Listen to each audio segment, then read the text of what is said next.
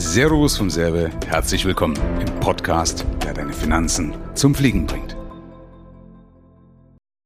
Der Überlieferung nach hat der Großmogul von Indien seiner geliebten Frau versprochen, die also mit 39 bei der Geburt ihres 14. Sohnes oder ihres 14. Kindes gestorben ist, hat er ihr versprochen, dass er ihr ein Grabmal errichtet, das ihrem Antlitz gerecht wird.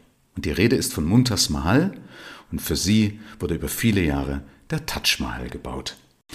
Und geplant war, dass es also ein Grabmal gibt aus überwiegend weißem Marmor für seine Frau Mumtaz, in deren Mitte von diesem Grabmal und in der Mitte von dem Grabmal, also von dem Taj Mahal, ist sie auch beerdigt. Also unten drunter ist eine Grabkammer, da ist sie auch beerdigt. Und geplant war, dass es am Ende der großen Parkanlage vom Taj Mahal soll es ein dunkles Gebäude, also aus überwiegend dunklem Marmor geben, wo er dann beerdigt wird.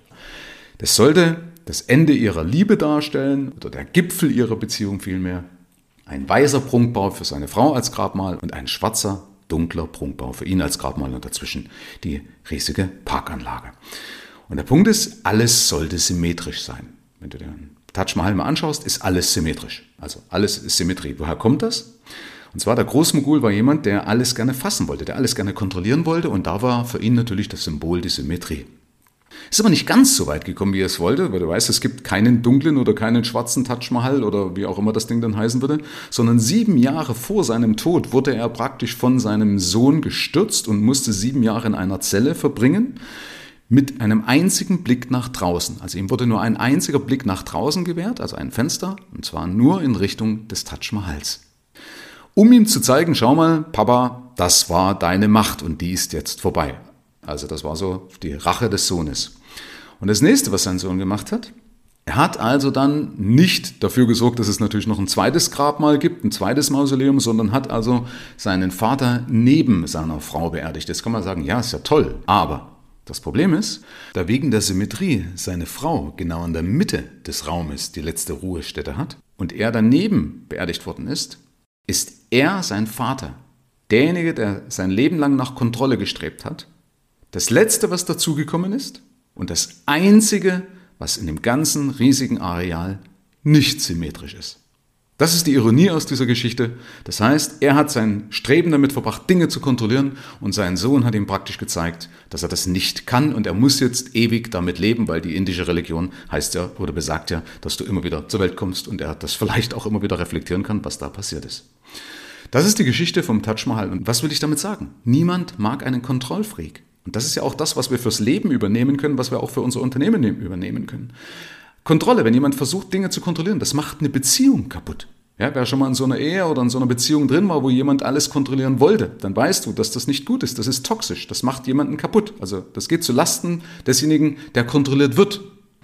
Und genauso ist es auch in der Firma. Natürlich ist es wichtig, und das sage ich ja, also ich sage das ja persönlich, der ja für Kontrolle steht, aber du kannst eben nicht alles kontrollieren. Es wäre natürlich schön, wenn wir das alles könnten, aber du brauchst dieses Vertrauen, du musst loslassen können. Du brauchst also natürlich eine Grundstruktur, ein System, was dir das ermöglicht, um auch loslassen zu können. Alles andere wäre ja fahrlässig. Ja? Aber äh, auch deine Angestellten wollen nicht permanent kontrolliert werden. Menschen, die wachsen wollen, Menschen, die Macher sind, die wollen nicht kontrolliert werden. Das machen vielleicht Lämmer. Lämmer, die dir hinterher blöken, die kannst du vielleicht tot kontrollieren, die machen das vielleicht mit. Aber Menschen, die dein Unternehmen zum Wachsen bringen, das wollen die nicht. Das ist meine tiefste Überzeugung. Ja, also ist es wichtig, dass du einen Rahmen schaffst, wo du natürlich für Klarheit sorgst. Also ich mag Klarheit lieber als Kontrolle. Also mir gefällt der Begriff Klarheit besser als Kontrolle. Weil wir sorgen ja auch mit unserem System für Klarheit. Und neben der Klarheit brauchst du auch Redundanz, weil das Leben wird irgendwie mal anders spielen. Ja, das Leben biegt irgendwann mal eine Richtung ab, wo du es nicht geplant hast. Das hat die Geschichte schon mehrfach gezeigt, dass Dinge passiert sind, die wir nicht auf den Radar hatten. Okay? Du kannst die beste Planung machen, aber wie gesagt, es gibt immer noch den Spruch, den habe ich schon öfters wiederholt.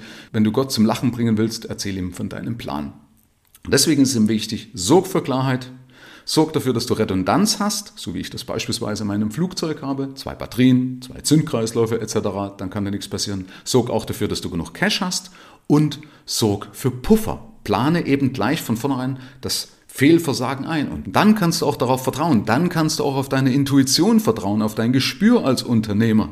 Oder eben dich darauf verlassen, wenn du das richtig aufgebaut hast, wenn du die richtigen Leute eingestellt hast, dass das zumindest die Leute, die für dich angestellt sind, dass die das richtige Gespür haben. Ja, also wenn du das alles nicht alleine machen kannst, dann hast du ja normalerweise Angestellte, wie Abteilungsleiter beispielsweise, die ja auch Führungsverantwortung haben. Und die haben dann auch das Gespür. Aber denk bitte dran, niemand mag einen Kontrollfreak, ansonsten endest du vielleicht wie der Großmogul von Indien. Das wünsche ich dir natürlich nicht, deswegen guten Flug, bis zur nächsten Folge. Dein Michael.